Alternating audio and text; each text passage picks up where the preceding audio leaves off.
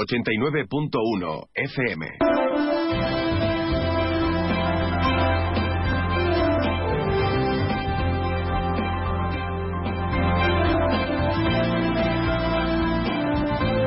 Más de uno Campo de Gibraltar en Onda 0, 89.1 de su dial. 12 y 20 minutos del mediodía, muy buenas tardes, bienvenidos a nuestro más de uno campo de Gibraltar que comenzamos ya en Onda Cero Algeciras. En este 25 de enero, jueves, día importante, segunda jornada de FITUR, de la Feria Internacional del Turismo, y jornada en la que se celebra además el Día del Campo de Gibraltar, en esta fundamental cita internacional para el sector turístico. De hecho, desde las 10 de la mañana se vienen sucediendo diferentes presentaciones de iniciativas y proyectos turísticos de los diferentes municipios del campo de Gibraltar. Y por supuesto, nos vamos a ir a Fitur, donde tenemos allí al compañero Alberto Espinosa, también al director de esta casa, Eduardo García del Mozo, que nos están trayendo protagonistas, información y, en definitiva, todo lo que está presentando el campo de Gibraltar en el escaparate internacional más importante del sector turístico que se celebra cada año en España, concretamente en Madrid. Pero evidentemente no todo va a ser Fitur a lo largo de los próximos minutos y menos en el día de hoy, 25 de enero, en el que se cumple el primer aniversario, lamentablemente y desgraciadamente, del asesinato de Diego Valencia, el sacristán de la parroquia de La Palma, de la iglesia de La Palma de Algeciras, que fue asesinado esta noche hace justo un año por Yassin Kanya.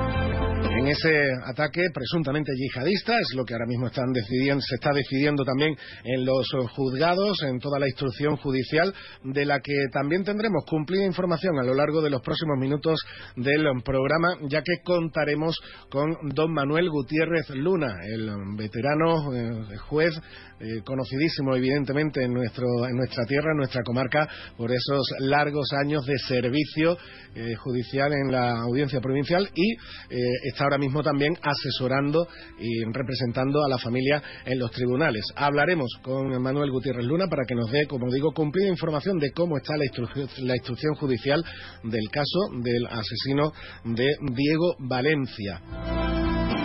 Pero antes de todo eso y de más detalles y más temas que evidentemente vamos a tener en los próximos minutos de radio aquí en Onda Cero Algeciras, vamos a comenzar como siempre y empiezo muy prontito porque tenemos el menú del día cargado de, temas, de novedades y de protagonistas. 12 y 23 y lo primero que siempre hacemos en nuestro más de uno campo de Gibraltar, hoy que también por cierto se están presentando, se han presentado ya, se acaban de presentar los premios um, al valor social de la Fundación CEPSA, es precisamente irnos con CEPSA a la información meteorológica. Y ahora la previsión meteorológica con el patrocinio de CEPSA. Información del tiempo que cada jornada nos traen desde la Agencia Estatal de Meteorología. Hoy con la compañera Marta Alarcón. Buenas tardes, Marta. Muy buenas tardes. En la provincia de Cádiz eh, tendremos cielo poco nuboso, salvo intervalos de nubes altas, con temperaturas máximas en ascenso, alcanzando 25 grados en Arcos de la Frontera, 24 en Jerez de la Frontera, 23 en Cádiz, 21 en Rota, 19 en Algeciras. Y de cara mañana seguiremos con cielo nuboso, con nubes bajas en el litoral atlántico y en el área del estrecho. Las temperaturas máximas se mantendrán sin cambios o descenderán, quedándose en cifras de 24 grados en Arcos de la Frontera, 23 en Jerez de la Frontera, 20 en Rota, 19 en Cádiz y Algeciras el viento será de levante. Es una información de la Agencia Estatal de Meteorología. Muchas gracias, Marta, por la información del tiempo. 12 y 24. Nos tenemos que ir a Fitur. 89.1 FM. Y hasta Madrid nos vamos, donde, como digo, tenemos a nuestro compañero Alberto Espinosa y al director de Onda Cero Provincia de Cádiz, Eduardo García del Mozo, encabezando el equipo de esta casa que está retransmitiendo y trayéndonos toda la información de la Feria Internacional del Turismo. Nos vamos a Fitur. Buenos días, Alberto. ¿Qué tal, compañeros? Eh, buenas tardes eh, arrancamos esta segunda jornada de este Fitur 2024 que les estamos contando a través de toda la red de emisoras de la provincia, también en la web y en la APP. Y hoy, día de la Diputación, día de la provincia, día del campo de Gibraltar, de la Janda, tras un intenso primer día, un nuevo concepto que iremos abordando con nuestros invitados y que sin duda está generando pues bastante buena aceptación, lógicamente con cosas para, para mejorar.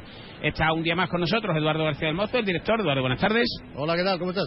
intenso primer día y hoy día de la provincia, Diputación, Mancomunidad del municipio del Campo de Libertad, La Janda, Vejer, San Roque, bueno, Cádiz por 6.500 metros cuadrados, que es verdad que hay no sé cuántas pantallas, porque ya no, podemos contarlas, y ahí se va a ver todo. Sí, sí, la verdad que ya esto son palabras mayores. Eh, a la una y media presenta también Jerez, eh, Vejer, eh, San José, Olvera, están todos, Villamartín, esta Diputación, ya, eh, esto es eh, el plato el plato grande de, la, de, la, feria. Ayer fue un día muy interesante con muchísima gente que, como comentamos, eh, pero era, más que nada porque como era la, inauguración, venían los reyes, había estaba el presidente de la Junta y tal, para entrar fue más complicado y luego aquí dentro se veía más, más, más holgura. Hoy no cabe un alfiler. Y aparte, Eduardo, ese concepto nuevo que ha apostado la Junta de aglutinar todo lo que tiene, más allá de valoraciones de unos y de otros, temas políticos y demás, lo que tiene es un carácter muy profesional. Totalmente de acuerdo, totalmente.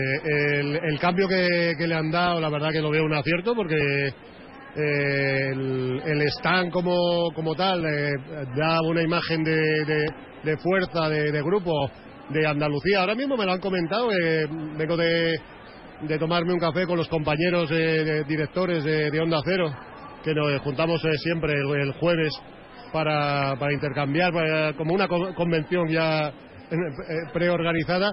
Y me estaban diciendo que lo bien organizado lo, eh, y lo, la imagen de, de marca que daba Andalucía y que habían pasado por aquí, que habían visto también Cádiz, que les había, les había impactado. Eso siempre es bueno. Bueno, pues compañeros, hoy segundo día, mañana además tercer día, eh, vamos a estar por aquí, muchos invitados, invitadas y sobre todo que mañana hay más lío, porque mañana es el último día de profesionales y a esto de las 12 de la mañana, 12 y media, empieza a entrar gente, Eduardo, a coger, como tú dices, bolígrafo y todo lo que...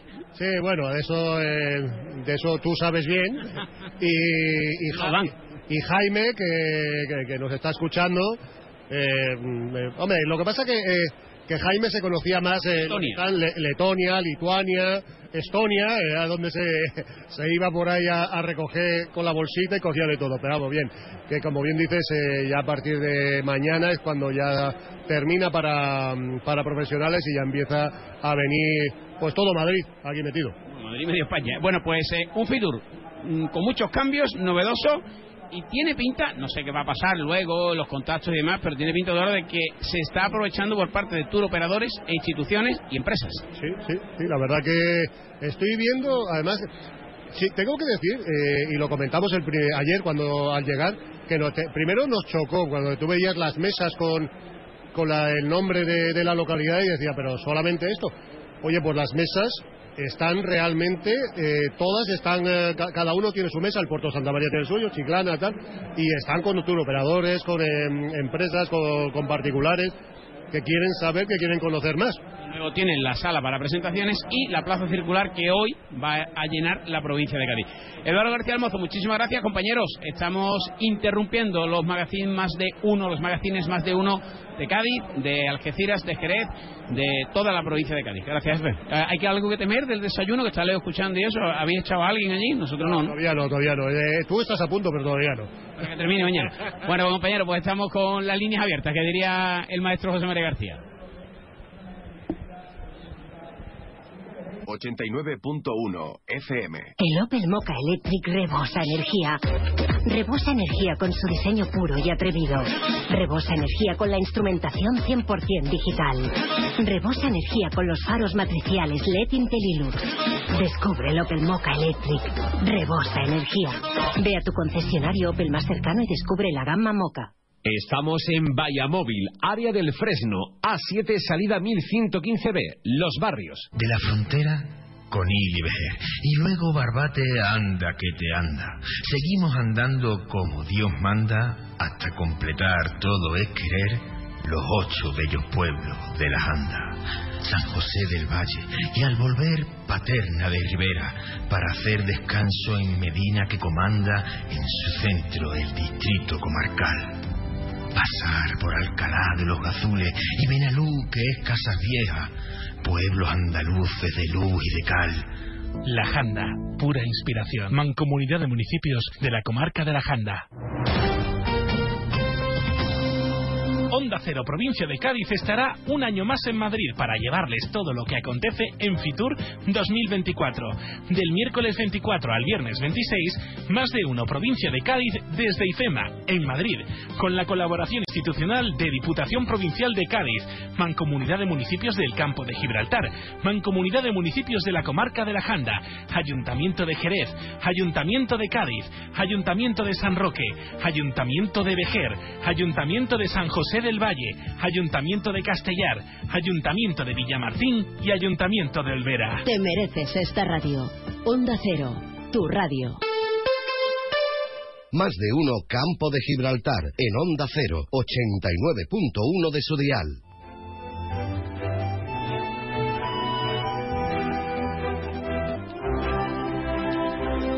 Y como les venimos eh, comentando a lo largo de nuestros servicios informativos desde, desde ayer y también, evidentemente, eh, al inicio del, del programa, hoy es 25 de enero y en Algeciras se cumple un primer aniversario muy trágico, muy trágico y, lamentablemente muy triste, sobre todo para todas aquellas personas que, que conocían, y eran muchas en esta ciudad, a Diego Valencia, al que el denominador común o el calificativo común y general que, todo el mundo le asignaba era el de buena persona con mayúsculas. Pues esa buena persona, desgraciadamente, encontró la muerte a manos de, un asesino justo hace un año. Esta noche se cumple un año del asesinato del sacristán de la parroquia de La Palma. Y vamos a, a comentar este, este triste aniversario, pero desde el punto de vista de la más absoluta actualidad, porque ahora mismo el principal y único acusado de este crimen está en pleno procesamiento jurídico, intentando evitar además eh, ser encausado a través de, la Audiencia Nacional. Pero de todo esto, quien mejor nos puede informar es un experto, evidentemente, en todo el tema jurídico, como que además está ayudando a la familia de, de Diego Valencia. Don Manuel Gutiérrez Luna, buenas tardes. Buenas tardes. Eh, como digo, se cumple un año, pero desde el punto de vista eh, jurídico, desde el punto de vista de los tribunales, eh, el tema está todavía en absoluta vigencia y en absoluta actualidad, porque ahora mismo, desde la perspectiva tanto del único acusado por este crimen como desde la perspectiva de, la familia, que evidentemente está siguiendo muy de cerca el, caso, todo está toda- todavía en el, en el aire porque mm, sigue ese procedimiento judicial dentro de los cauces normales, entiendo, ¿no? El procedimiento judicial, hay que decir que hoy precisamente que se cumple el año del asesinato, hace unos días, fue la semana pasada, fue cuando terminó la primera parte del proceso. Ya sabe que en todo proceso penal hay dos fases. La primera fase de investigación, que es la que lleva a cabo el juez de instrucción, donde recaba todas las pruebas, adopta medidas, eh, mm, oye a los peritos, es decir, todo ese recogimiento de pruebas para posteriormente ser utilizada en el juicio oral. Pues bien, la semana pasada ya el juez de instrucción, después de procesarle y narrar cómo cree que ha ocurrido los hechos, ha terminado ya la investigación y lo ha enviado ya a la sala que es la que va a juzgar. Esto es un paso importante porque ya digo, el primer paso del proceso penal ya ha terminado. Ahora ya la- el asunto está en la sala de la Audiencia Nacional donde serán tres magistrados los que en su día juzguen este caso. Eh, dentro del el posicionamiento de, la defensa de Yacine Canja, de- del acusado, eh, yo mm, destacaría, y ahora ya uh, usted me, matiza lo que considero oportuno, dos de los argumentos de la defensa. Por un lado, evitar eh, ese encausamiento a través de la, de la Audiencia Nacional, intentar evitar que lo califiquen como un acto terrorista y, por otro lado, la estabilidad mental del, acusado. Los- quizá los dos pilares principales de la defensa hasta ahora. ¿no? Es fundamental, lo que acaba de decir es correcto. Eh, la defensa desde el principio ha mantenido el problema de la autoría. Hombre, en muchos asuntos ya sabe que se discute si ha sido él o no ha sido el autor del hecho. En este caso está claro, él mismo lo confesó en su momento, la misma defensa lo ha reiterado en su escrito, pero todo esto pivota sobre esos dos pilares que acaba de decir muy bien. Es decir, primero, durante este año la defensa, yo creo que habrán sido del orden de los 20 escritos que ha presentado ante el juzgado, eh, intentando decir que eso no era un delito terrorista, sino que era un, se trataba de un delito puede ser un homicidio, un asesinato, como se califique, y que ha sido cometido por una persona que no estaba bien en su capacidad volitiva, en su capacidad mental. Todo eso mm, es lo que precisamente durante este año se ha debatido. ¿eh? Ya sabe que ha habido tres informes periciales psíquicos. El primero enviado a instancia de la propia Audiencia Nacional, donde estuvo ingresado en el Centro Psiquiátrico Penitenciario de Sevilla, y allí durante dos meses lo estuvieron observando y ya sabe que ese informe psiquiátrico lo que viene a decir que este señor en el momento de los hechos podría estar afectado severamente o afectada severamente su capacidad de decidir. No dice anulada, sino severamente afectada. Hay un informe pericial a instancia nuestra, de la acusación particular, donde viene a decir lo mismo, que este señor en ese momento estaba afectado también en su capacidad y que posiblemente no, cifra el tanto por ciento de capacidad volitiva que tendría, pero alguna sí tendría. Y por último, la pericial médica de la defensa, ¿no? Y la defensa dice, bueno, eh, que este señor mm, tenía anuladas sus facultades.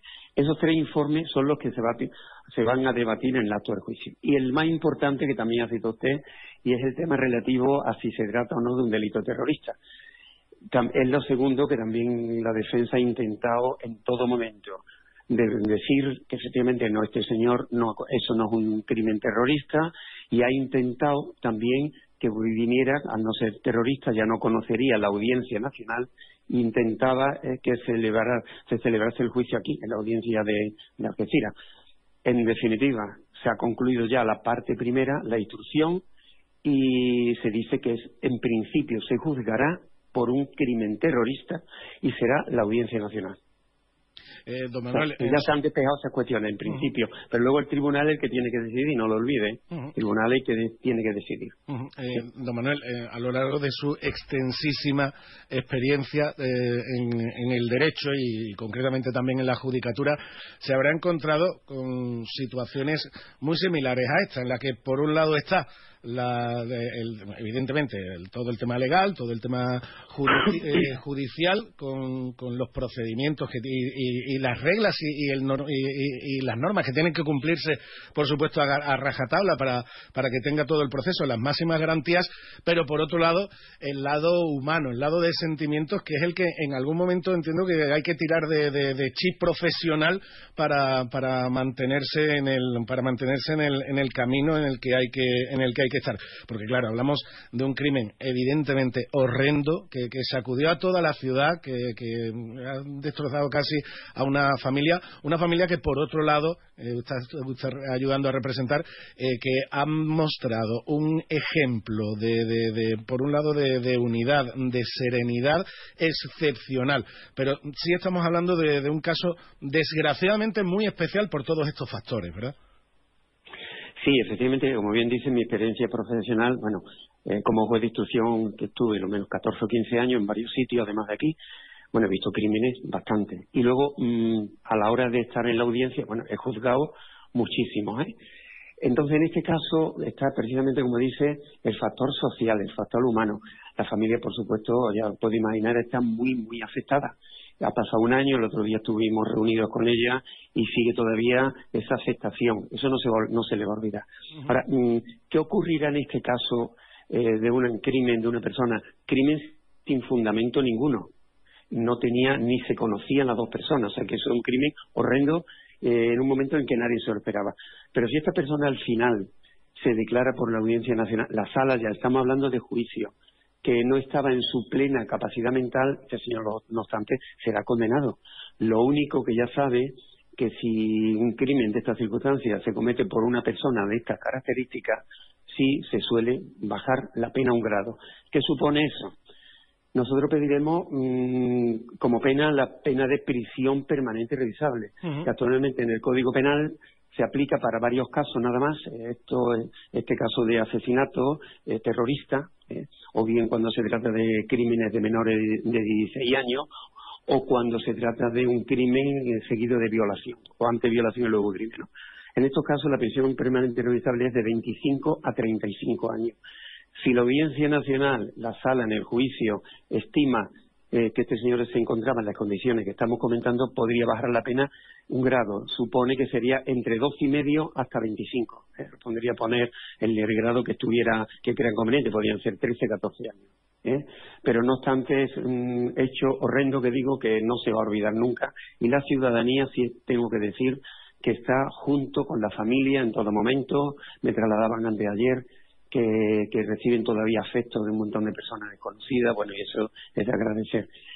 Y una cosa que habría que matizar, y es que eh, efectivamente es un hecho aislado el que ha ocurrido aquí en Algeciras, pero pensemos lo que ha ocurrido anteayer en Montellano, en un pueblo de Sevilla, donde un chico de 17 años, también con estas mismas ideas, parece ser yihadista, ha sido detenido cuando estaba fabricando unos artefactos, bueno, para poner unas pequeñas bombas que podía haber matado a alguna persona. Y estaban a punto de ponerla ya a este chico. Yo creo que en además, Además, don Manuel, en su colegio, además. que En su propio colegio, sí, era un menor, tenía 17 años de edad. Yo decía que aquí en Algeciras, donde hay tantas personas, tantas nacionalidades, eh, donde puede haber mm, individuos que estén pensando cometer algún hecho eh, contra como, como, el parecido con el que estamos comentando, ¿no? Yo creo que debería haber vigilancia, pero en las barriadas. Yo eso lo he mantenido siempre. mantener una policía local que esté en contacto con los vecinos diariamente, que sean los mismos, y que si hay una persona eh, que lógicamente que ellos oigan eh, que es nueva, investigarla, a ver por dónde sale, si tiene eh, algún indicio de que pueda cometer algo. Yo creo que eso es necesario en esta ciudad, en toda en general, pero en esta más en particular. Pues con esa con esa reflexión eh, interesante nos quedamos por parte de don Manuel Gutiérrez Luna, al que como siempre le agradecemos eh, este, este rato de radio para explicarnos un poquito también la actualidad del, del proceso y también le agradecemos que mm, esa ayuda y ese servicio que está brindando a la familia de Diego Valencia, una familia que cuenta evidentemente con el máximo apoyo, yo creo, de toda la ciudadanía de Algeciras y por supuesto también de toda la ciudadanía del campo de Gibraltar. Y seguro, seguro estoy convencido que ese apoyo, ese cariño y ese respeto también se va a demostrar esta noche a partir de las ocho menos cuarto con la concentración en la Plaza Alta. Don Manuel, muchísimas gracias por estar con nosotros. Gracias a vosotros. Buenas tardes.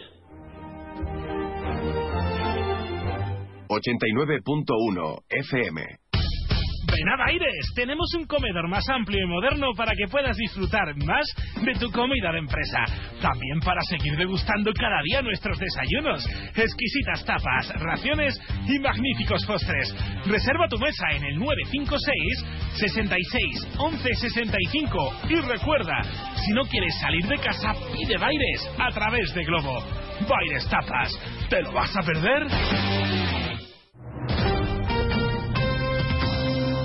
Onda Cero Provincia de Cádiz estará un año más en Madrid para llevarles todo lo que acontece en Fitur 2024.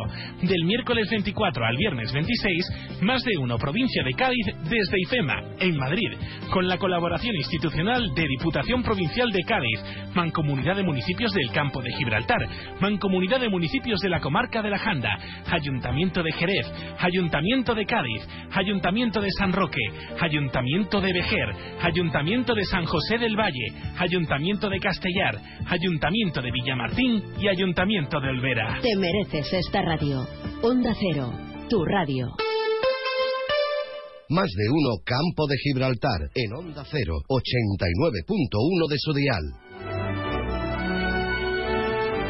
Y aquí seguimos cuando nos quedan 16 minutos um, para llegar a la una de la tarde, que será tiempo de noticias con nuestros compañeros um, de los servicios informativos de Andalucía y de España. Pero ahora nos vamos con, de nuevo, nuestros compañeros que tenemos en Fitur, con protagonistas um, del campo de Gibraltar. Creo que tiene por ahí a Alberto Espinosa, a la presidenta de la Mancomunidad. Buenas tardes, Alberto. Pues seguimos en este Fitur 2024 para toda la provincia de Cádiz y ahora con la presidenta otra más de la mancomunidad de municipios del campo de Gibraltar. Hemos hablado ya con Almudena Martínez del Junco, Susana Pérez Custodio, que conoce perfectamente el turismo, tanto en su parcela anterior en la oposición en Mancomunidad como en el equipo de gobierno del consistorio algecireño. Susana, buenas tardes. Muy buenas tardes, Alberto. Bueno, turismo, producto nuevo, tú ya llevas varios Fitur, ahora eso sí, con otra responsabilidad mayor si cabe. Bueno, la verdad que era un reto y sí es verdad. Llevo en el Ayuntamiento de Algeciras como concejal de turismo 12 años, más de 12 años, y en Mancomunidad siempre he estado vinculada al turismo. De hecho, durante cuatro años fui la vicepresidenta de este área, pero lógicamente nada que comparar a la responsabilidad que traía este 2024. La verdad que estoy muy contenta porque a pesar de ser un reto, tanto el proyecto de la Junta en sí, que ha sido un riesgo porque ponernos a todos de acuerdo organizar agenda de tanta cantidad de municipios y además todos queriendo ocupar eh, lugares destacados, la verdad que era un gran reto. Pero aprovecho para felicitar a la Junta y para agradecerle eh, que Campo de Gibraltar forme parte este año del producto turístico andaluz y muchas gracias también a los alcaldes y a los delegados de turismo del campo de Gibraltar porque desde el primer momento eh, arrimaron el hombro, apoyaron este proyecto y hemos trabajado lo que siempre decimos, juntos somos más fuertes y una vez más lo hemos demostrado. Se ha conseguido, Susana, supongo que ya cuando llegue el domingo, el momento del balance, los matices de tanto cambio, porque eso no tiene nada que ver con ediciones anteriores, habrá cosas a mejorar como todo, pero se ha conseguido esa imagen de unidad. Decía esto en la presentación, en Cádiz hemos decidido quitar los muros eh, no sabemos si está en Cádiz, en Jerez o en el campo de Gibraltar, o en Olvera o en Villamartín. O... Exactamente, cuando nos presentaron el proyecto ya físicamente, que fue creo que el mes de noviembre, y pudimos ver los planos de cómo iba a quedar eh, por provincia, se iba repartiendo. La verdad que la provincia de Cádiz no nos podíamos quejar, teníamos cuatro destinos únicos, entre ellos uno el campo de Gibraltar. Tenemos de la zona de información donde siempre nos hemos encontrado en los últimos años como comarca, que es en el la intersección entre el pabellón 5 y el 3, que ahora ya todo es pabellón 5, y luego la zona de presentaciones teníamos varias opciones, pero la principal, la nuestra, es la, era una sala compartimentada en cuatro. Y lo que decidimos desde el primer momento era echar abajo esos tabiques y somos provincia y además estoy convencida de que vamos a salir beneficiados los municipios de la comarca, la mancomunidad, como en el sector turístico y por supuesto la provincia. Creo que es la mejor manera de que se nos conozca. El turismo andaluz está de moda, Cádiz está de moda y qué mejor que, que, aparecer todos unidos con un producto común, aunque luego cada uno presentemos nuestros productos de forma independiente, pero con una provincia y una comarca unida, sin duda. En ese sentido, Susana, también lo hemos comentado con, con Almudena Martínez del Junco, el caso comarcal un poquito, eh, que nos permita la audiencia dos marcas mundiales. No es fácil de vender, pero hay que insistir. Totalmente. Tarifa y San Roque son dos marcas reconocidas internacionalmente. Ayer lo decía en mi discurso de inauguración. Eh, somos ocho municipios, somos ocho soles, que cada uno tenemos un producto muy definido y muy propio, pero lógicamente a nivel internacional se nos conoce y se nos reconoce por, eso, por esos dos municipios en los que además se desarrolla un producto turístico muy difícil de encontrar.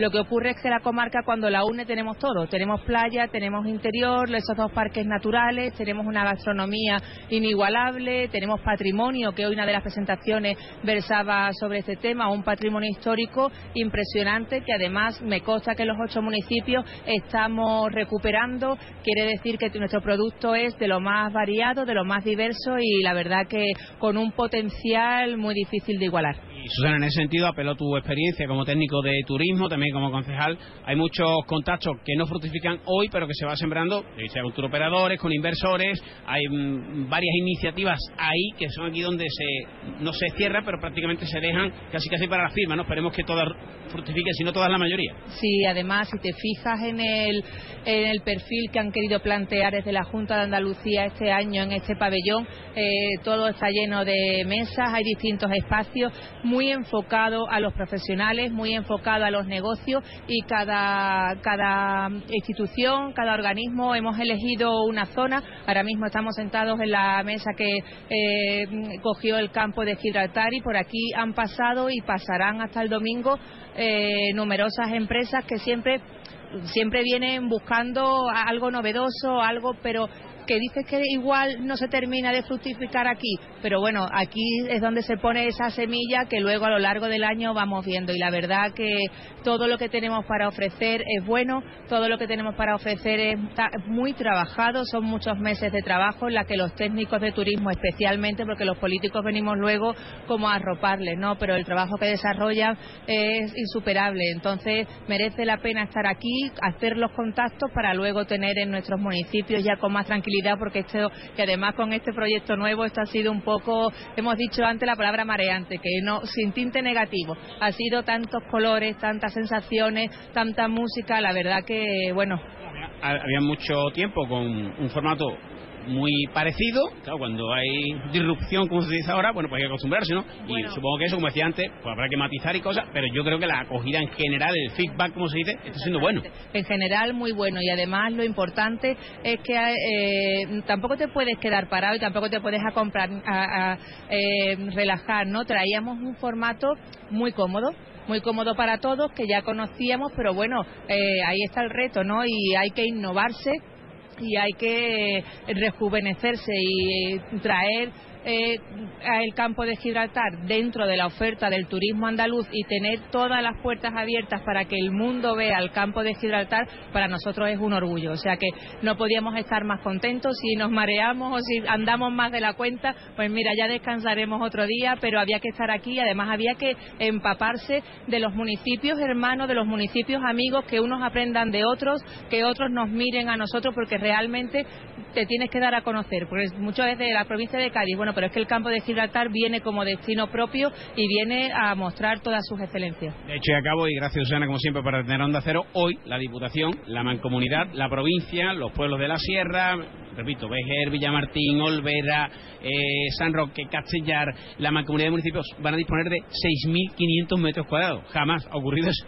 No, jamás. Además, es el año que la Junta de Andalucía viene con un espacio, bueno, todo el espacio del pabellón, incluidos los pasillos. La verdad que, que da gusto pasearse por aquí. La primera impresión, pues como todas las cosas novedosas, exacto, la primera impresión te da hasta un poco de miedo, ¿no? Ayer veníamos porque, claro, técnicos eh, de sonido, técnicos de imagen, eh, podían fallar tantas cosas y ha salido todo bien. Ya la culpa es nuestra que nos extendemos más en, en las presentaciones, pero, pero podía haber fallado muchas cosas y la verdad que ha salido todo perfecto. El día de hoy esperemos que se siga desarrollando igual de bien y bueno, mañana el broche de oro ya con la gastronomía del campo de Gibraltar para, para concluir las presentaciones de la comarca. Así que muy orgullosa, muy contenta y felicitando a todos porque hemos hecho un trabajo mm, duro, pero un trabajo que se nos va a recompensar seguro. Pues muchísimas gracias y me alegro que haya recuperado la voz. Muchas gracias. Ah, dejamos ya a la presidenta Susana Pérez Custodio, como siempre, amable con Onda Cero. Más de uno Campo de Gibraltar, en Onda Cero, 89.1 de su dial. Ante la situación de excepcional sequía, Argisa recuerda que están prohibidos los siguientes usos del agua. El riego de jardines y zonas verdes. La limpieza de los viales, públicos y privados las fuentes ornamentales, las duchas y surtidores públicos, el llenado de piscinas privadas, así como el lavado de vehículos fuera de los establecimientos autorizados. El empleo de agua en usos prohibidos puede conllevar consecuencias legales graves. Recuerda, no sabes lo que tienes hasta que lo pierdes. Haz un uso responsable del agua. El Puerto, Gran Ciudad 2024. Raíces, historia, cultura, tradición y vida se dan la mano en el puerto. Fue la ciudad más antigua de Occidente, entrada de las primeras civilizaciones del Mediterráneo y piedra angular en el descubrimiento del Nuevo Mundo. Ahora avanza con rumbo imparable para seguir haciendo historia. El Puerto, Gran Ciudad 2024. 89.1 FM. El puerto va a ser otra de las localidades eh, de la provincia que también vamos a conocer detallitos de su oferta turística en nuestro más de uno campo de Gibraltar. ¿Por qué? Porque también hay que hacer un poquito de tierra, hay que hacer un poquito de, de, provincia y siempre hablamos que nos vamos muy lejos para desconocer lo que tenemos al alcance de la mano. Y nos ocurre con nuestra comarca, pero también nos ocurre con los municipios que tenemos en nuestro entorno en la provincia de Cádiz. Pero antes de todo eso vamos a regresar a Fitur y nos vamos a quedar con otro protagonista, en este caso en San Roque con Alberto Espinosa. Bueno, pues eh, nueva jornada en Fitur y también mucho que hablar, mucho que presentar, Día de la Comarca, Día de la Provincia y un municipio referente, como venimos eh, contando, no solo en nuestra provincia, sino en toda Andalucía, en toda España, es San Roque. Su concejal, que voy a decir el nombre completo porque está debutando, Alfonso Valdivia Barranco, lo de Alfonso Valdivia de Gamos, que supongo que tiene una apretada agenda y lo veo ilusionado en este primer Fitur. Alfonso, buenas tardes. Muy buenas, ¿qué tal? Cómo va ese Fitur que, poco a poco va avanzando y que, bueno, ya mismo se abre al público, que también es clave para San Roque por todos los acontecimientos deportivos de primer nivel que tiene, aparte del rico patrimonio, la historia, Semana Santa y demás. Cuéntanos, ¿cómo, cómo llevas este primer Fitur? Pues mira, es mi, mi primer Fitur, mi segunda experiencia en una feria internacional del turismo y la verdad que las sensaciones están siendo buenísimas. Estamos teniendo reuniones con turismo, eh, la oficina de turismo español en casi todos los países del mundo. Hemos tenido ya eh, más de 10 reuniones eh, tan solo en el día de ayer la verdad es que están siendo muy fructíferas para atraer mercado de todos los continentes, el mercado americano que está siendo muy está muy en auge y también el mercado asiático que, tiene un gran poder adquisitivo y es muy beneficioso para San Roque. Comentábamos con el alcalde estos días, estabas tú presente también, bueno, pues lo que supone San Roque, las inversiones que va a haber. Eh, también hemos conocido que la Diputación va a seguir patrocinando, perdón, el Leaf de Gol, el Andalucía Master. Bueno, esa es la línea a seguir, ¿no? Sí, por supuesto. Al final, eh, yo desde el área de urbanismo, que también eh, soy delegado, pues vemos cómo vienen muchos inversores y, las dos noticias de las dos inversiones de más de 100 millones de euros, la verdad es que han sido una noticia inigualable. Seguimos trabajando con ellos, codo a codo con el ayuntamiento, para que todo esté dentro de la norma. Y, y también el fichaje, yo creo que de John Ram al, al Leaf ha sido totalmente beneficioso y, va a dar, si fue bueno el año pasado, este año va a ser mucho mejor y el nivel va a subir aún más en el mejor campo del mundo, como dijo eh, el alcalde ayer, que es Valderrama en ese, en ese sentido también, Alfonso, eh, esa apuesta, ¿no? Por eh, el desarrollo urbanístico de primer nivel, siempre dentro de unos parámetros que no se masifique, porque eh, uno de los encantos de la provincia de España es Soto Grande, pero claro, tiene un elemento diferenciador que es la no masificación.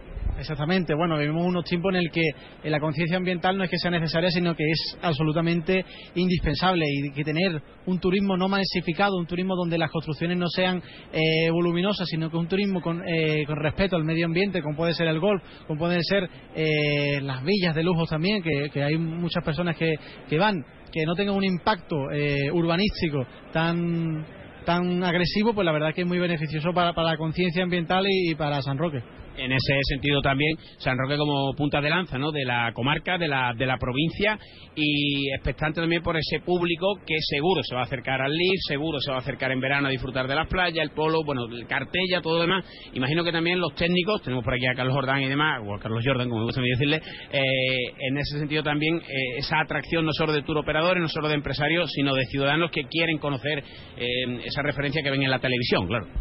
No, claro, exactamente. Al final eh, los técnicos hacen un trabajo absolutamente espectacular para que no solo conozcan, a que Soto Grande es nuestro, nuestro buque insignia, es donde eh, protagonizamos el marketing turístico, por así decirlo, pero San Roque tiene muchos encantos y la barriada tienen secretos que, no mucha gente conoce. La historia de San Roque, que, no olvidemos que es la ciudad de Gibraltar en el Éxodo, hace que, la historia, el patrimonio y, el conjunto de interés turístico sea absolutamente abrumador. Sí, digamos que el, producto por el que vienes es otro grande, pero luego está, bueno, la comarca, la provincia, es decir, está todo conectado, ¿no? Hay que aprovechar ese impacto mundial para luego decir, oye, además tenemos esto, ¿no? Claro, sí, le decía a Salvo a tu compañero que, estaba hablando con un inversor que también intenta abrir un hotel en un futuro. La verdad que lleva bastante tiempo pensándolo sobre lo que intenta abrir un, hotel bastante importante en un futuro.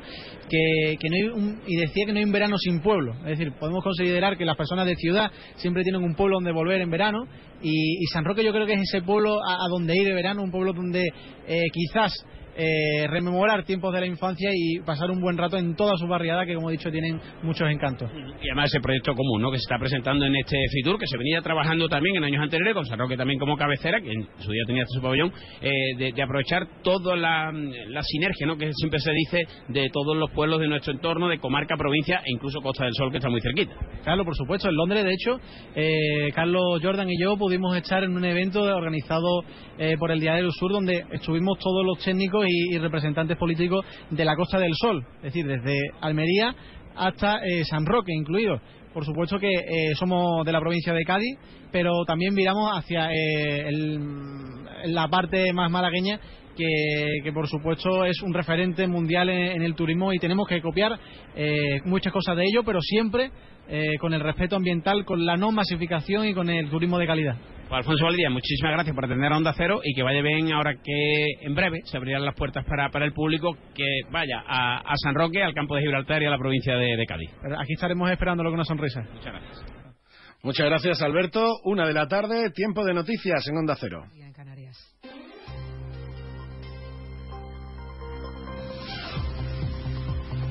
Noticias en Onda Cero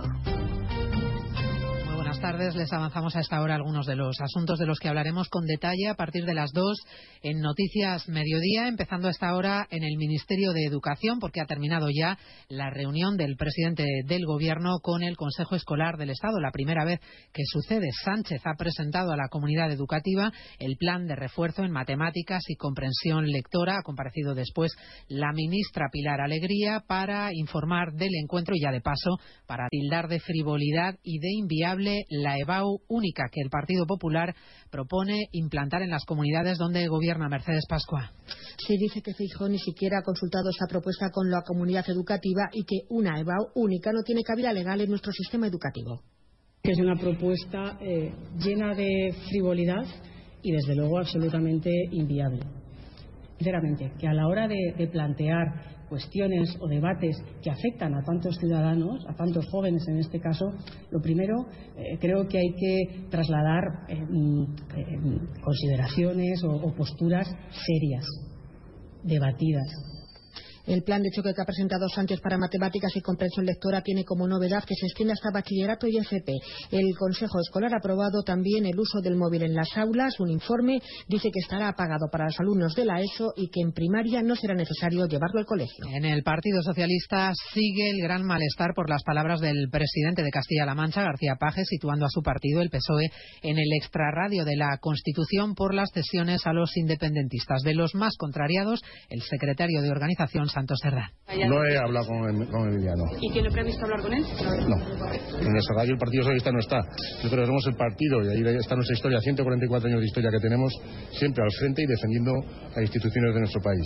Todas. Y defendiendo también la diferencia de poderes, el jurídico, el Poder Judicial y el Poder Legislativo. Cierre de filas contra García Paje, al que defienden, en cambio, desde fuera, desde el Partido Popular. Núñez Feijó, el presidente del PP, sorprendido hoy por la humillación a la que dice se está sometiendo al presidente castellano manchego. A mí me parece sorprendente. Creo que a los presidentes autonómicos de un partido no se les debe de humillar, y mucho menos a un presidente autonómico que es el único que le ha ganado por mayoría unas elecciones al Partido Socialista.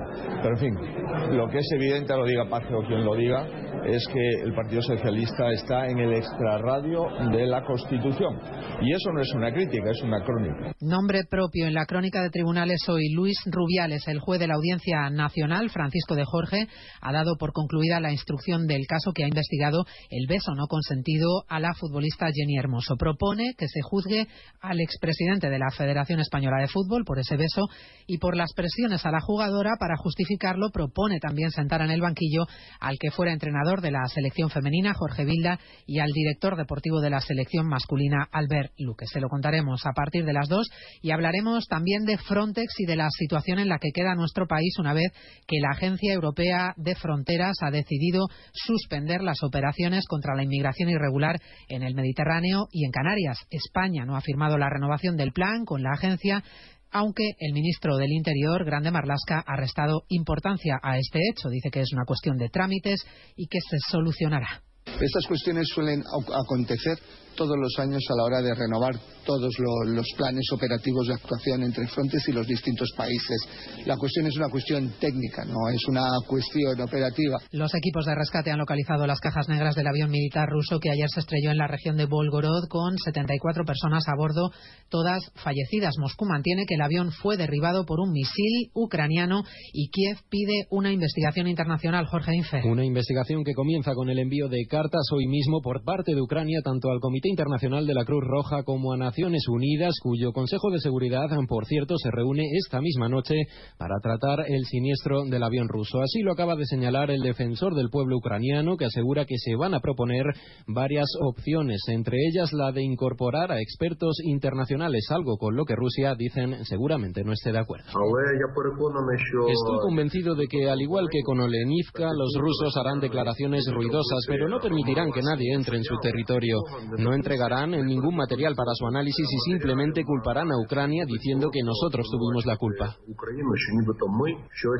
Ucrania también recuerda que la Convención de Ginebra establece que toda la responsabilidad de estos prisioneros quedaría en manos del país que los mantiene cautivos. En Oriente Próximo, Israel prosigue sus bombardeos sobre Gaza y al menos 20 víctimas mortales y más de 150 heridos civiles que se amontonaban en una cola de Gaza a la espera de ayuda humanitaria. Y en nuestro país se ha presentado el Mobile 2024 que se celebrará en febrero con una previsión de unos 95 visitantes, 95.000, bajo el lema El futuro primero. Barcelona, Ricard Jiménez. De todas formas, desde el GSMA han dado a entender que el objetivo es el de superar el impacto de 461 millones de euros que dejaron en Cataluña el año pasado. El Congreso Tecnológico más importante del mundo se celebrará del 26 al 29 de febrero. Barcelona y Hospitalet se convertirán en las capitales mundiales de la industria digital, acogiendo congresistas de unos 200 países. Ya son 18 años que el Mobile y el Barcelona se dan cita año tras año y por primera vez se podrá ver el prototipo de un coche volador con 170 kilómetros de autonomía. El prototipo de un coche volador. Se lo contamos todo a partir de las 2 de la tarde, como siempre, en una nueva edición de Noticias Mediodía de este jueves 25 de enero. María Hernández, a las 2, Noticias Mediodía.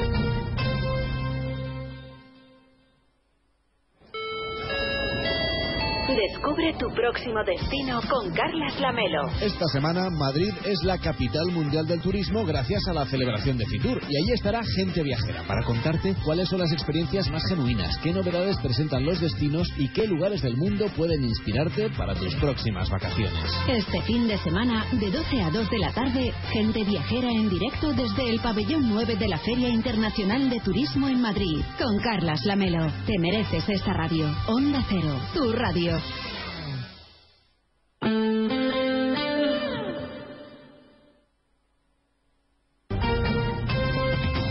Andalucía, Onda.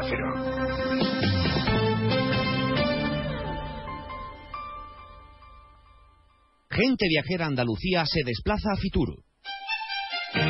Le contamos lo más destacado de la oferta de Andalucía en la Feria Internacional del Turismo desde Madrid con un amplio despliegue informativo y un programa especial el jueves 25 a las dos y media de la tarde con los protagonistas de esta importante cita turística.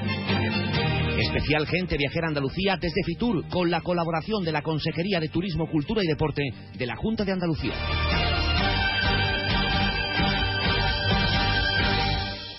Sobre todo, Onda Cero Andalucía.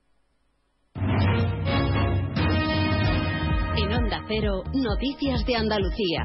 Jaime Castilla. Buenas tardes. Hacemos hasta ahora un repaso de la actualidad de Andalucía de este jueves 25 de enero y comenzamos con una noticia de última hora, un terrible suceso. Tres aficionados del Sevilla Fútbol Club han fallecido cuando viajaban en coche a Madrid para ver el partido de esta noche contra el Atlético de Madrid. Han fallecido en un accidente de tráfico a la altura de un municipio de Ciudad Real, en la autopista A4, el municipio de Santa Cruz de Mudela. Han colisionado contra un camión. En el suceso también deja 18 personas heridas, al menos desde el ayuntamiento de Morón, de donde partieron, confirman que son, se trata de los tres fallecidos, un padre y su hijo. Es una información que estamos ampliando en este momento. En política, sepan que los exministros socialistas Miguel Sebastián y Carmen Calvo son dos de los nombres del gobierno alternativo que prepara el PSOE andaluz en su nueva estrategia de oposición a la Junta, algo que anunció hace dos semanas el secretario general Juan Espadas. En Jaén, el muñeco Pelelemón, una alegoría del fugado Puigdemont, ha ganado el primer concurso municipal de peleles de lumbres de San Antonio, Nacero Jaén, María Tajadura. Lejos de impulsar las costumbres geneses, ha fomentado el odio desde la tradición y la cuenta oficial del ayuntamiento, desatando la polémica en las redes sociales al premiar a Pelelemón, que como los otros siete muñecos presentados al concurso por distintos colectivos vecinales, salió ardiendo durante esta festividad de San Antón. Critican que se ha hecho apología política. En Algeciras tiene lugar esta tarde una concentración en memoria del sacristán asesinado en un atentado yihadista de cuya muerte se cumple hoy un año. El acto en recuerdo a Diego Valencia y convocado por el consistorio de la localidad será a las 7 y 45 en la Plaza Alta de Algeciras, lugar donde el sacristán fue asesinado. Tras la concentración se va a celebrar una misa en su honor. Seguimos ahora con el repaso de la actualidad del resto de provincias y lo hacemos por Almería.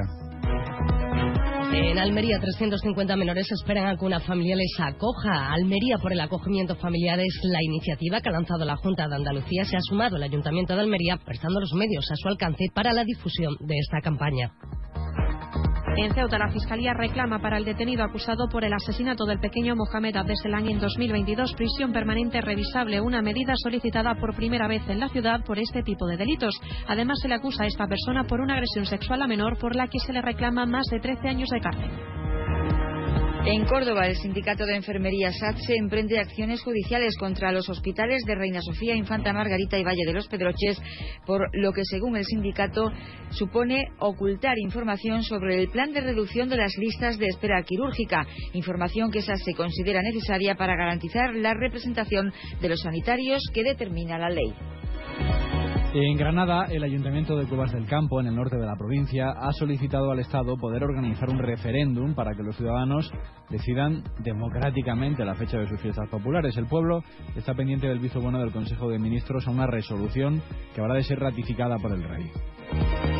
En Huelva hoy se habla del comienzo de las obras de mejora de la estación de bombeo de emergencia del Palacito 1 de la presa del Chanza. La actuación tiene un plazo de ejecución previsto de siete meses y gracias a estas labores será posible utilizar la totalidad del agua que se almacena en el embalse y dar un mejor servicio a los 200.000 hogares que se abastecen a través del sistema único de la cuenca del Tinto Odiel Piedras Chanza. En Málaga ha sido detenido un individuo por agredir a su expareja, a quien presuntamente cogió del cuello, tiró al suelo y golpeó hasta que la mujer pudo huir y refugiarse en la recepción de un hotel cercano. El ahora detenido gozaba de un permiso penitenciario. Y en Sevilla permanece en libertad con cargos el entrenador de fútbol infantil detenido el pasado viernes tras las denuncias por presuntos abusos sexuales a varios niños realizadas por sus padres. El juez le prohibió acercarse a las presuntas víctimas ni trabajar en nada relacionado con menores hasta que llegue el juicio.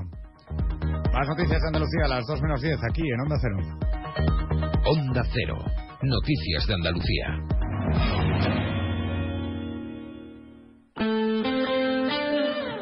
89.1 FM.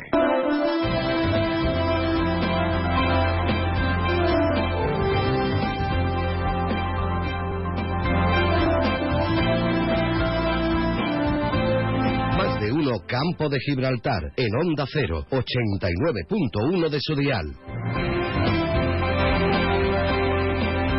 Una y doce minutos del mediodía volvemos a la segunda parte de nuestro Más de Uno Campo de Gibraltar. Segunda parte que vamos a dedicar íntegramente a Fitur con diferentes protagonistas de nuestra comarca, pero también con algún protagonista de nuestra provincia, que para ello también están los eh, compañeros eh, como Alberto Espinosa cubriendo toda la información para las emisoras de toda la provincia de Cádiz de esta casa, de Onda Cero. Pero vamos a empezar por nuestra tierra, vamos a empezar por nuestro campo de Gibraltar, donde Alberto tiene otro protagonista, campo gibraltareño, otro representante de nuestra tierra allí en Fitur. Pues eh, seguimos en Fitur, uno de los eh, pueblos más bonitos de España. No es un dicho fácil, es en realidad es Castellar de la Frontera. Lo tenemos en la comarca del campo de Gibraltar y lo tenemos en la provincia de Cádiz. Y su alcalde, otro buen amigo de la casa que desfila por los micrófonos de Onda Cero, y yo se lo agradezco, es Adrián Vaca, que muchas veces hablamos del el día a día, pero obviamente hay que poner en valor lo que supone Castellar un año más en Fitur. Alcalde, buenas tardes. Muy buenas tardes. Gracias por atender, como siempre, a, a Onda Cero. Siempre, bueno, yo creo que hay que agradecer eh, a los medios de comunicación de nuestra comarca que bueno pues que amplifican la información y la difusión de, de nuestro municipio y que además eh, con motivo de esta de esta feria internacional del turismo pues nos ayudan a difundir nuestras bondades Alcalde, empezábamos diciendo eso, ¿no? Eh, ¿Qué pueblo más bonito tenemos? Bueno, en este caso el de Castellar ya está en esa red que es muy difícil entrar y que sin duda es un privilegio.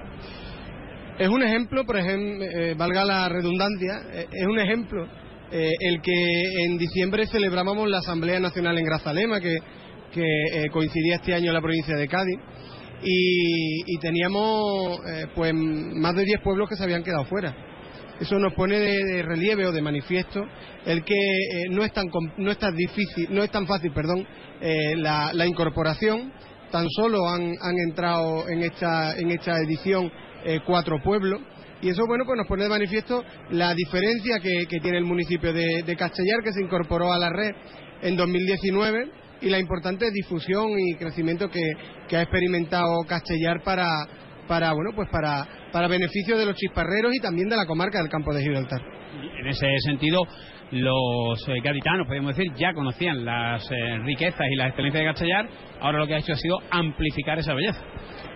Claro, creo que, eh, hemos tenido bueno pues un crecimiento en el turismo provincial, por así decirlo, pero vemos también un, incremento en la eh, difusión, en las pernoctaciones, en los diferentes establecimientos eh, de turismo eh, regional y nacional. Y sin duda también, a mí me hizo gracia una tarde que salgo del ayuntamiento y veo a dos matrimonios japoneses entonces uno dice, bueno, creo que algo quizás estamos haciendo ya medianamente regular, ¿no? Eh, o medianamente bien, porque estamos, estamos, estamos, estamos llegando hasta ese sector que, bueno, que hasta ahora no era algo habitual en el, en el municipio y que sin duda, bueno, pues no, no, no, bueno, nos ratifica en que el camino que habíamos empezado en 2019 con la incorporación a la red de los pueblos más bonitos de España y con distintas iniciativas eh, como la recuperación de espacios públicos, como eh, el trabajo constante para eh, la mejora del proyecto ya conseguido de Zagaleta con la aprobación definitiva, bueno, pues nos, pone de manifiesto que, el camino era el correcto y que estamos empezando a recoger frutos. Ahora vamos con Zagaleta, pero alcalde, ahora que se habla mucho en estos tiempos de sostenibilidad, naturaleza y demás, que le hablen a, a Castellar de eso con la Almoraima, bueno, ya lleva por delante, ¿no? Castellar yo creo que es uno de los pueblos de la provincia, junto con Alcalá y Tarifa, si no me equivoco, que más aporta al Parque Natural de los Arcos Locales. Eh, a pesar de bueno un pequeño municipio en el que por, por eh, ponerlos en relieve son 18.000 hectáreas de las que 14.000 están dentro de Almoraima y de las que un 80% del término está dentro del Parque Natural de los Arcos Locales. Por tanto, hablar de sostenibilidad es hablar sin duda de eh, mejora del municipio de Castellar. Y en esa tenemos el compromiso.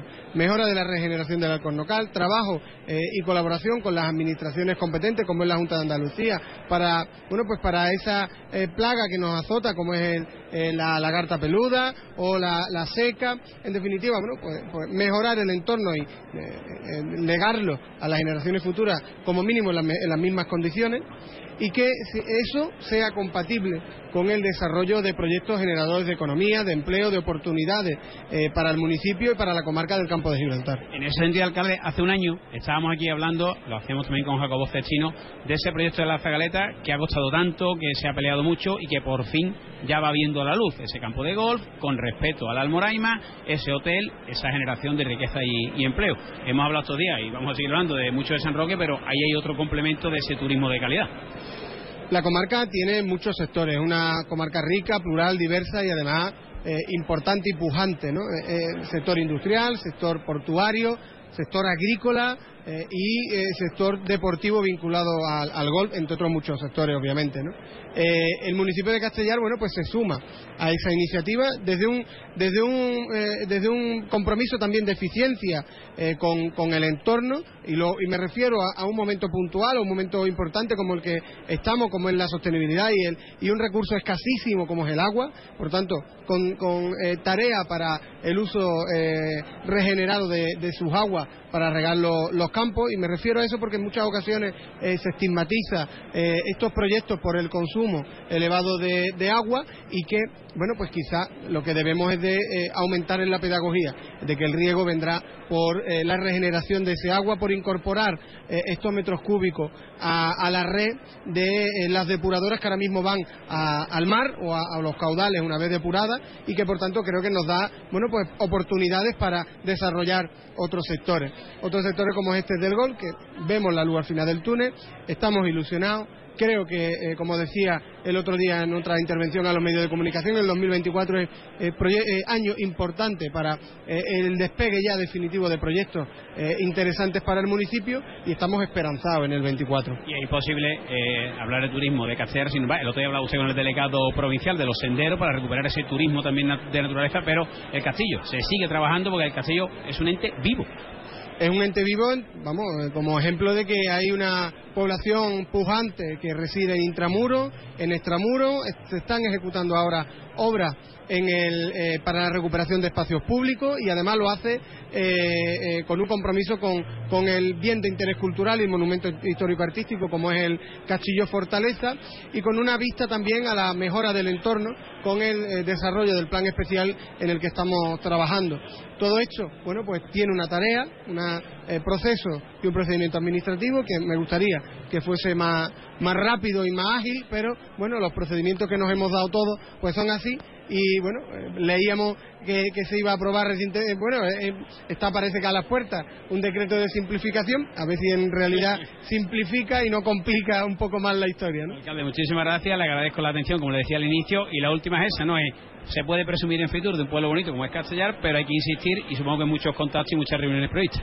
Sin duda, teníamos una hora en un rato, vamos a pueblos bonitos, tenemos otro eh, otra eh, tour operadores interesados para distintos sectores de turismo que quieren eh, ver Castellar. Eso demuestra un interés, demuestra un, destino y que, eh, sobre todo, también algo que no habíamos comentado es la ubicación excepcional con la que cuenta el municipio. Estamos cerca y lejos y, por tanto, creo que lo, defino como un destino win-win en el que gana todo el mundo, ¿no? Pues lo iremos contando, por supuesto, en Onda Cero, en la provincia de Cádiz, no solo en Fitur, sino en todo el año, pero aquí es donde Castellar presume de ser uno de los pueblos más bonitos de España. Para el que no lo conociese, lo invitamos y los que lo sabíamos, pues lo disfrutamos. Alcalde, muchas gracias. Muchas gracias a vosotros siempre.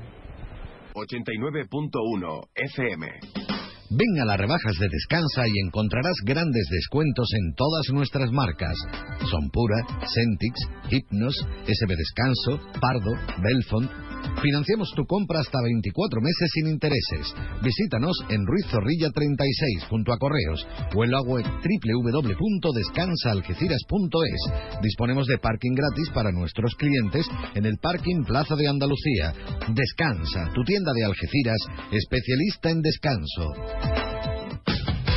Escucha con atención. En Bowling Bahía, en los cines de Palmones, te espera el futuro. Vive la realidad virtual como nunca. Experimenta el Laser Tag. Disfruta del salón recreativo más espectacular de la comarca con bolera y rocódromo. Y si eres de los papás y mamás más guays del mundo, te organizamos el mejor cumpleaños para tus hijos. Bowling Bahía. Estamos en los cines de Palmones. Teléfono 630 82 70 77. Provincia de Cádiz estará un año más en Madrid para llevarles todo lo que acontece en Fitur 2024. Del miércoles 24 al viernes 26, más de uno Provincia de Cádiz desde IFEMA, en Madrid, con la colaboración institucional de Diputación Provincial de Cádiz, Mancomunidad de Municipios del Campo de Gibraltar, Mancomunidad de Municipios de la Comarca de la Janda, Ayuntamiento de Jerez, Ayuntamiento de Cádiz, Ayuntamiento de San Roque, Ayuntamiento de Vejer, Ayuntamiento de San José del Valle, Ayuntamiento de Castellar, Ayuntamiento de Villamartín y Ayuntamiento de Olvera. Te mereces esta radio. Onda Cero, tu radio.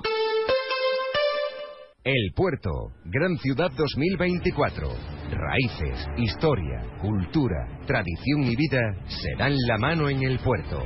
Fue la ciudad más antigua de Occidente, entrada de las primeras civilizaciones del Mediterráneo y piedra angular en el descubrimiento del Nuevo Mundo. Ahora avanza con rumbo imparable para seguir haciendo historia. El Puerto, Gran Ciudad 2024. Más de uno Campo de Gibraltar en Onda 0, 89.1 de su dial.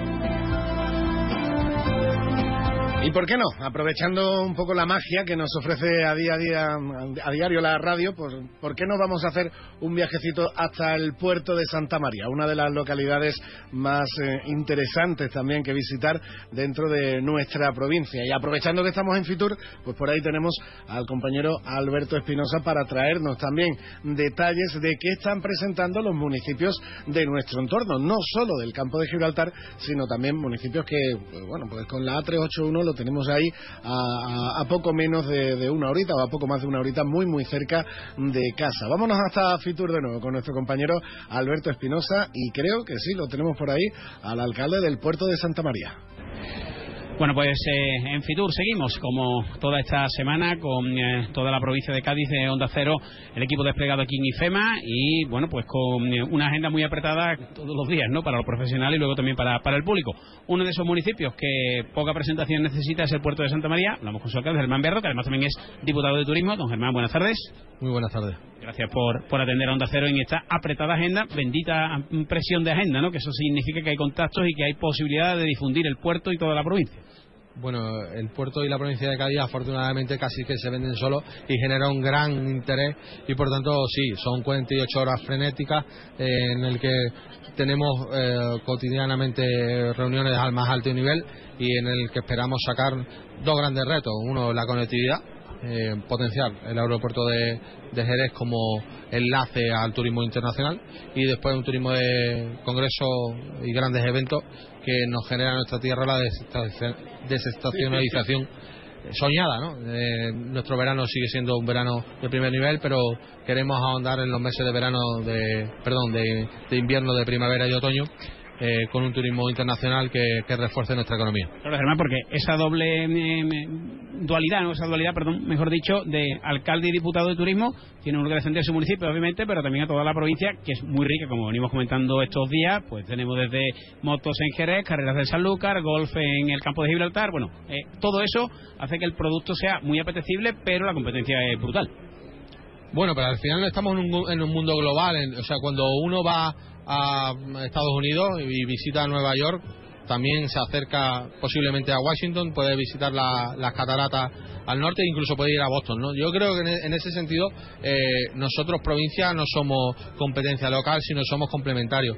Eh, creo que la, claro, la, gente que viene al puerto, a nuestras bodegas, a visitar Ángel León, a disfrutar de nuestras playas, también va a Cádiz al Palacio de Congreso o al Falla, va a Jerez al a la escuela de, de, arte ecuestre, eh, incluso se puede escapar a Medina a pillar unos alfajores si, si encaja, ¿no? O sea que y, en ese sentido pues somos todos complementarios y tenemos todo eh, una oferta que, que nos complementa. Hablamos un poquito del puerto, gastronomía, playas, eh, atardeceres maravillosos ¿qué, le ofrece al visitante ese rinconcito que dice, bueno, lo que no se conoce del puerto, que es probablemente el encanto más allá de lo que ya todos disfrutamos? Claro, es que, o sea, si tú hablas del puerto y dices el puerto en España, todo el mundo va a pensar rápidamente en que se vive bien y en que tiene unas playas y un ambiente eh, espectacular, pero nosotros queríamos dar un paso más y en ese sentido el turismo cultural patrimonial es el que estamos potenciando, un turismo de excelencia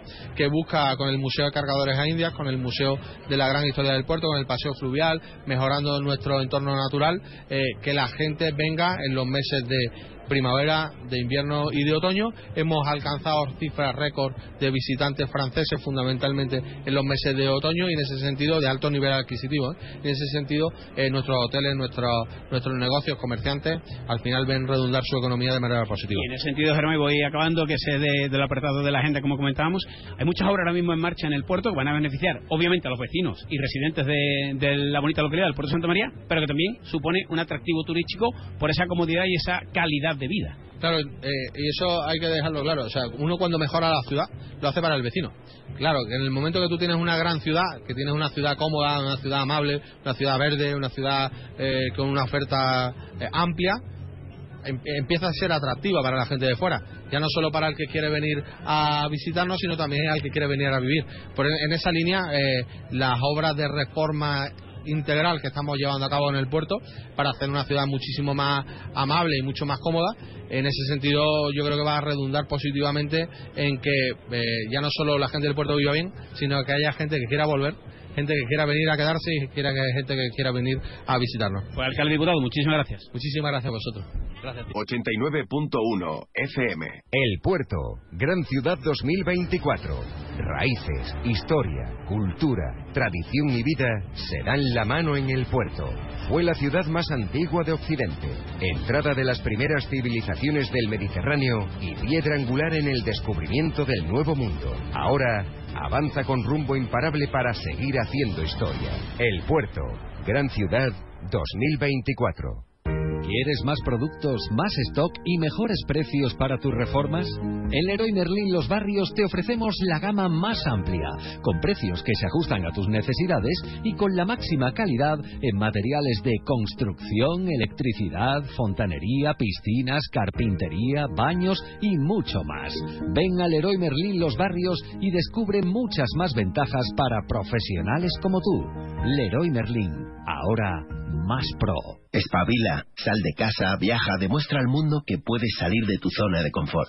Y cuando vuelvas, si tienes esas ventanas que te aíslan de todo, descubrirás que el mejor lugar del mundo ya lo conocías. Ventanas con sistemas Comerlin, como en casa, en ningún sitio. Aro Lago. Fabricantes de ventanas con sistemas Comerlin. Estamos en Polígono Industrial Incosur, Nave 4, Campamento, San Roque. En el Centro Veterinario Albatros, nuestra meta es conseguir que tu mascota viva mucho y muy bien. Para ello ponemos a tu disposición nuestra experiencia, una formación al más alto nivel y la mejor tecnología del mercado. En Albatros realizamos cualquier procedimiento rutinario de salud para perros, gatos y animales exóticos. Estamos en la calle del Sol 69 en la línea. Teléfono 956 17 14 07. Centro Veterinario Albatros. Máxima calidad de vida el mayor tiempo posible. Más de uno Campo de Gibraltar en Onda 0, 89.1 de su dial. Una y media de la tarde, seguimos eh, adelante y dentro de este recorrido, evidentemente, por eh, la provincia, también tenemos que hacer el alto, por supuesto, eh, después de escuchar al diputado provincial, responsable de turismo y alcalde del puerto de Santa María, Germán Beardo, también tenemos que quedarnos con la máxima representante de la provincia que tenemos ahora mismo en Fitur, que es la presidenta de la Diputación de Cádiz, Almudena Martínez, que ya está con nuestro compañero Alberto Espinosa. Bueno, pues eh, compañeros de la provincia de Cádiz, Onda Cero Jerez, Onda Cero Algeciras, Onda Cero Cádiz, web y app. Hoy es en Fitur el día de la provincia de Cádiz, el día del campo de Gibraltar, bueno, todo lo que supone eh, la agenda, los pueblos, las ciudades, esa compleja provincia que este año está apostando por eso, por ese producto único, diferencial y unido. Y la máxima responsable a nivel político es Almudena Martínez del Junco, presidenta de la Diputación, que ya nos atiende en la que es su casa, que es Onda Cero. Almudena, buenas. Hola, buenos días, ¿qué tal? Bueno, arrancamos Fitur ayer, nuevo pabellón, nuevo concepto, nuevo producto y estamos destacando mucho, tanto en antena como fuera de antena, la provincia de Cádiz por fin intenta que sea un producto único con todas sus diferencias y todas sus virtudes. Efectivamente, somos un producto único, no hay ninguna provincia que sea como la nuestra, tenemos absolutamente de todo para todos los públicos y además durante todo el año, que es algo que queremos resaltar mucho, que tenemos que estar luchando, trabajando por la desestacionalización del turismo y que tenemos mucho que ofrecer durante todos los meses desde enero a diciembre. De hecho, el contacto que tuvo ayer el modelo Martínez de Junco, que tuvo una intensa agenda con el presidente Juanma Moreno, se destacaron los datos a nivel global de Andalucía, pero se hizo una especial mención a Cádiz. Es que los datos son buenísimos. Eh, han sido casi 3 millones de visitantes lo que hemos recibido en este 2003. Hemos batido récord. Hemos superado el anterior a 2019, eh, antes de la pandemia. Y bueno, y lo que no hay que olvidar, que lo que también eh, queremos resaltar, es que se han generado casi 7.000 empleos gracias a este, a este incremento, a este turismo. Por tanto, siendo este motor económico de la provincia un tercio del Producto Interior Bruto de Cádiz, pues hay que trabajar por el turismo y seguir eh, resaltándolo. Y en ese sentido, Presidenta, ha destacado también ese concepto de ser eh, alternativo, con un producto conjunto, compacto, es decir, que se puede ir una Cádiz, Jerez, a los pueblos de la sierra, al campo de Gibraltar, al golf, al polo, a, a Jerez, a las bodegas, es decir, hacer un todo de verdad. Se puede, no se debe, porque el que venga, por ejemplo, a la playa, a nada, a media hora, tiene Jerez para disfrutar de bodega, de gastronomía, de historia, tiene la sierra a un paso también para disfrutar de nuestro pueblo blanco, de los parques naturales que tenemos, el parque natural es maravilloso y bueno, también la monumentalidad, cultura, eh, historia, en fin, que somos una provincia muy completa y sobre todo todo muy fácil muy para poder disfrutar de todo en el mismo día incluso. Se ha hablado mucho también, eh, Presidenta, de la conectividad, el aeropuerto de Jerez, las carreteras, bueno, siempre hay que mejorar y pedir, ¿no? Eh, eso también es clave, ¿no? Porque al final la gente quiere comodidad y cada vez exige más y hay que ofrecérselo. Efectivamente, estamos trabajando desde Diputación por esa conectividad, las carreteras que nos corresponden a nosotros, pues eh, arreglarlas, que ya se están eh, preparando ese plan de carretera que, se está llevando a cabo ya esas obras y por otro lado estamos solicitando lo de la mejora de la conectividad en el aeropuerto de Jerez. Yo creo que es esencial para nuestro turismo. Tenemos que abrirnos a otro, a otro público que venga también, como el público del norte de Europa, en el que estamos desde el patronato, pues muy encima. Y, en fin, son cosas que hay que mejorar y que, por supuesto, van en pro del turismo de la provincia.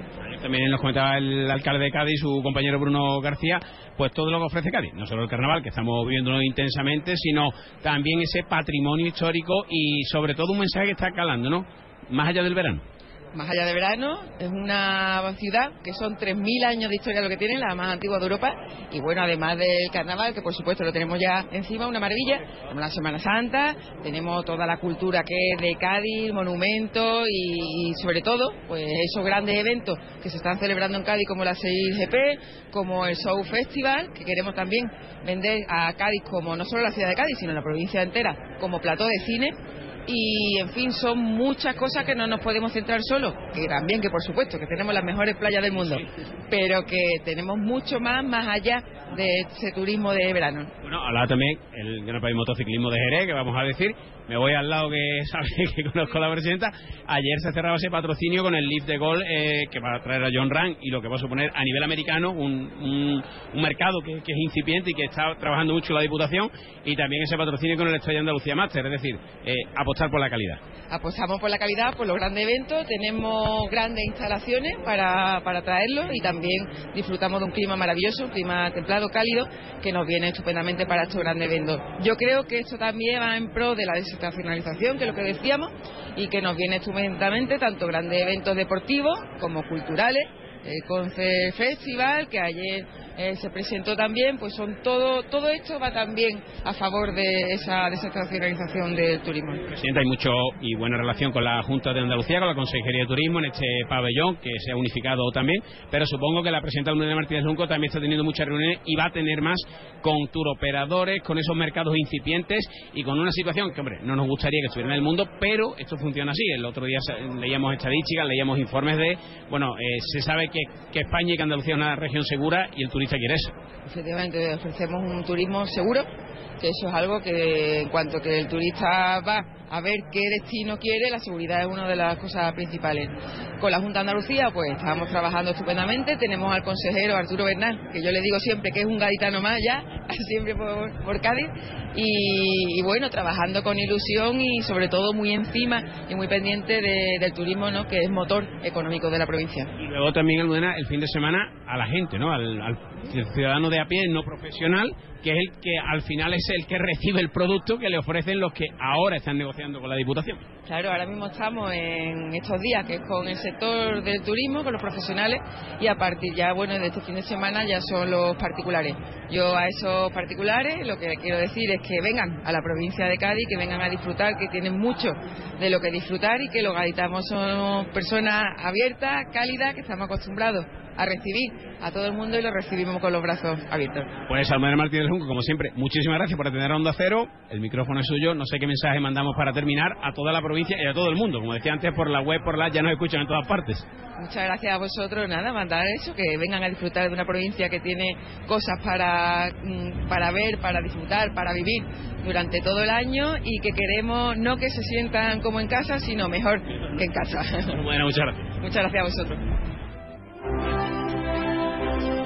Muchas gracias, Alberto. Muchas gracias también a la presidenta de la Diputación de Cádiz. Nosotros seguimos adelante nuestro más de uno campo de Gibraltar en la recta final, en la que vamos a comentar una noticia curiosa que ha surgido también en uno de los municipios de nuestra comarca. Eh, hablábamos de, turismo y escuchábamos a su alcalde hace unos minutos eh, también en nuestro programa, pero nos vamos a volver a ir hasta Castellar, donde van a lanzar, están, han lanzado ya de hecho, una consulta ciudadana ciudadana muy, muy curiosa. Para ampliar una jornada más la Feria de Castellar, sí, la feria que se desarrolla tradicionalmente desde el jueves por la noche hasta el domingo, pues hay ciudadanos que quieren ampliarla, que quieren disfrutar un día más de feria, así se lo han pedido al ayuntamiento y desde el gobierno local pues han tenido la decisión más democrática que existe. Bueno, pues que decida el pueblo y han lanzado esta convocatoria para esta consulta popular. Mm, tenemos también en Madrid, también en Fitura, a Victoria González, a la teniente de alcalde y delegada municipal de festejos, pero creo que vamos a poder hablar con ella para que nos comente cómo ha surgido y cómo están organizando esta curiosa consulta popular para añadir una jornada más de fiesta a la Feria de Castellar a partir de este año. Lo vamos a hacer, pero antes vamos a dar una última vuelta a los escaparates que tenemos para el día de hoy. 89.1 FM. Tome un mollete y un café. ¿El café corto o largo? En un país con tantas posibilidades, hay un lugar para todos. Descubre nuestra cama Citroën Made in Spain con condiciones especiales hasta fin de mes.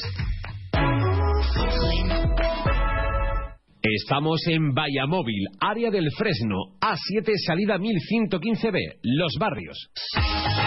Tu concesionario Peugeot, Fiat y Jeep del campo de Gibraltar está frente al Hotel Alborán, con ofertas irresistibles y el asesoramiento que necesitas para terminar de enamorarte de sus nuevos modelos. Recuerda, estamos frente al Hotel Alborán. Peugeot, Fiat, Jeep, lo que quieras, te espera. Más de uno Campo de Gibraltar, en Onda 0, 89.1 de su dial.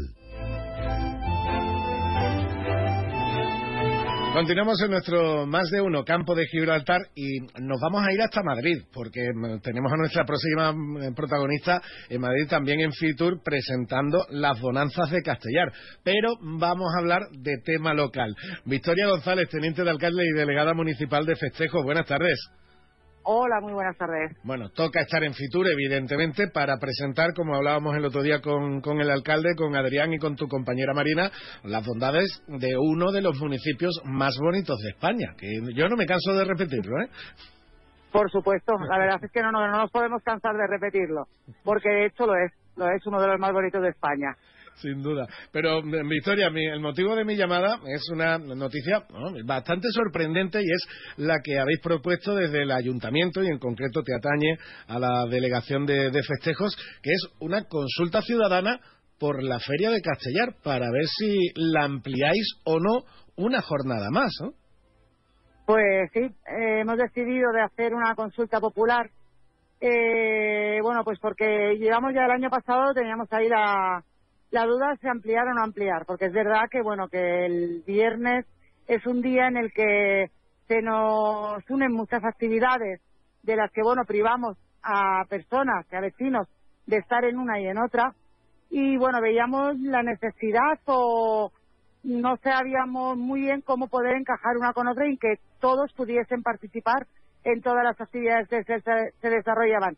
Es verdad que la Feria de Castellar empieza el jueves a partir de las 11 de la noche, una vez de que finaliza la coronación. Con lo cual, bueno, pues sabes que tienes viernes para hacer las actividades, porque ya sábado y domingo pues son días más intensos en la feria y más eh, familiares y más de, bueno, pues de disfrutarla de otra forma. Y con lo cual, bueno, pues teníamos esa duda. Y qué mejor, bueno, pues que sean los propios vecinos los que decidan si creen que quieren estar en varias de esas actividades que se desarrollan, porque el viernes nos encontramos con que se organiza la comida de la tercera edad, la comida de la Asociación de Mujeres, la merienda de las mujeres, que todo tiene, tanto la, comida de tercera edad como la merienda de las mujeres, se celebran en la caseta municipal, encontrándonos con, bueno, pues el, inconveniente de que en la comida de tercera edad van tanto hombres como mujeres. Cuando tenemos la comida de la tercera, la merienda de la mujer, perdón, pues claro, mm, están los hombres ahí también. Entonces, bueno, pues es un poco como colapso, una cosa con la otra. Las mujeres, la Asociación de Mujeres se tiene que desplazar a restaurantes de la zona porque no hay cabida en el recinto ferial. Con lo cual, bueno, pues era un poco de abrir un día más y dar una opción de un día más. Ahí está la pregunta, ahí está esperando la respuesta, que sea el pueblo el que el que decida si quieren o no quieren. Tampoco queríamos ser nosotros los que sí impusiéramos un día más. Pues porque, Eh, porque, claro, como estás comentando, Victoria, es verdad, la Feria de Castellar se vive con mucha intensidad, pero mm, como día completo es cierto que se tiene viernes, sábado y domingo, porque el jueves empieza ya por la ya por la noche, cuando ya termina toda la coronación, etcétera, que el jueves como día de feria casi casi no no, no, no puede contar. No, por eso entiendo que, efectivamente. que- que habrá vecinos y colectivos que os habrán pedido que, que se amplíe de por qué no hacer una- un día más, aunque también habrá otros que, que no tengan esa opinión. ¿no? Hombre, sí, claro. Está, está claro que no todo, nunca llueve a gusto de todo el mundo, eso siempre se ha dicho. Y es verdad que, bueno, que algunos no lo verán con buena, con unos buenos ojos, otros lo verán con buena, con buenos ojos. Y bueno, pues se trata de lo que decida la mayoría en definitiva. Que si se hace la consulta, si la mayoría decide que se haga un día, pues bueno, pues este año nos veremos con un día más en la feria. Que la mayoría decide que no sea la consulta, que no sea el día más de feria, pues nos quedaremos con nuestros tres días y una noche de feria. Pero bueno, en definitiva es lo que lo que se quiere. es la solución más diplomática, más, más diplomática, no, más democrática, quería decir. Es la solución más, más democrática con- completamente y, y además, af- teniendo en cuenta que la- el, el pueblo de Castellar, bueno, pues una consulta ciudadana de estas se puede organizar perfectamente, que es vuestra intención. ¿Cómo va el procedimiento ahora mismo? Bueno, pues mira, nosotros tenemos un enlace en la página, en la, en la web del ayuntamiento, de la Facebook del ayuntamiento, te lanza un, a un enlace en el que tú tienes que poner tu correo electrónico, te llegará el correo electrónico y ahí te- a tu correo electrónico te llegará una página y ahí es donde tú votas el sí o el no. Sabemos que no todo el mundo tiene redes sociales, con lo cual también se ha puesto a disposición de todo aquel que lo quiera una urna en el ayuntamiento para que puedan depositar su voto con el sí o con el no. Para todas aquellas personas, pues sabemos que, bueno, tanto mayores como no tan mayores, hay personas pues, que, bueno, que las redes sociales o no les gusta o no las quieren tener, con lo cual se le va a dar opción tanto a los que tienen como a los que no tienen redes sociales. Lo que se decida ahí, pues es lo que se llevará a cabo. Perfecto. Eh, también, bueno, pues es un año, mm, podríamos decir, experimental, que vemos que no funciona, que no... Y además, respetando todas las voluntades, todos los comentarios, toda la... que entendemos que, bueno, que la situación, pues bueno, puede ser de que nosotros tenemos dos días del niño. También es verdad que las atracciones nos solicitaban un día más también, porque, bueno, los precios de Castellar, si los comparas eh, con otras poblaciones cercanas, son mucho más bajos que en otras poblaciones.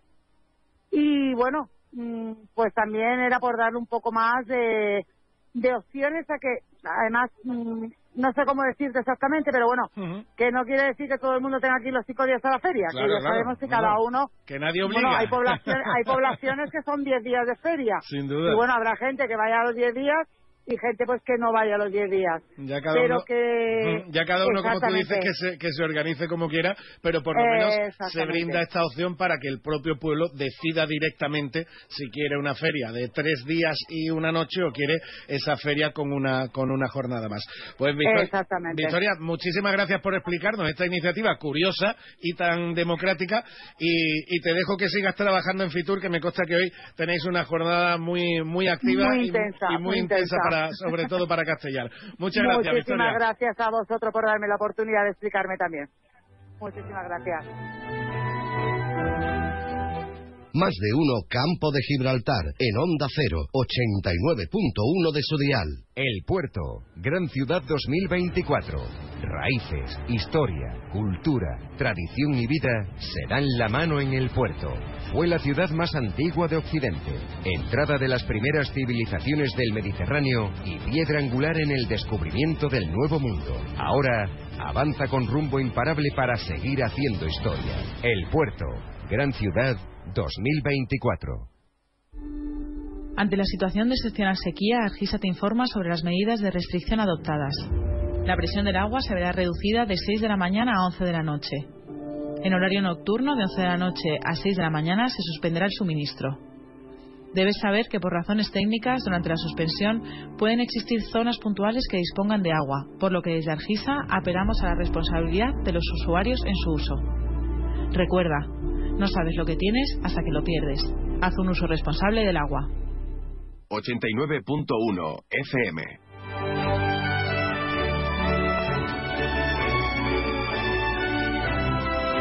Nos queda poco más de un minutito para llegar a las noticias con nuestros compañeros de los servicios informativos de Andalucía y de España. Hoy, además, lo recordamos, lo hemos venido diciendo también en la información comarcal, hoy se entregaban, hoy se reconocían ya los premios al valor social de la Fundación CEPSA de este año. Mañana tendremos cumplida información de ello en nuestro programa con la representante de la Fundación CEPSA en el campo de Gibraltar, Estrella Blanco. Y antes de irnos, también eh, quería decirles y mm, exponerles que el Ayuntamiento de Algeciras pide colaboración ciudadana para esclarecer la quema de siete contenedores de basura durante la pasada noche, unos incidentes que se produjeron en distintos puntos de la ciudad.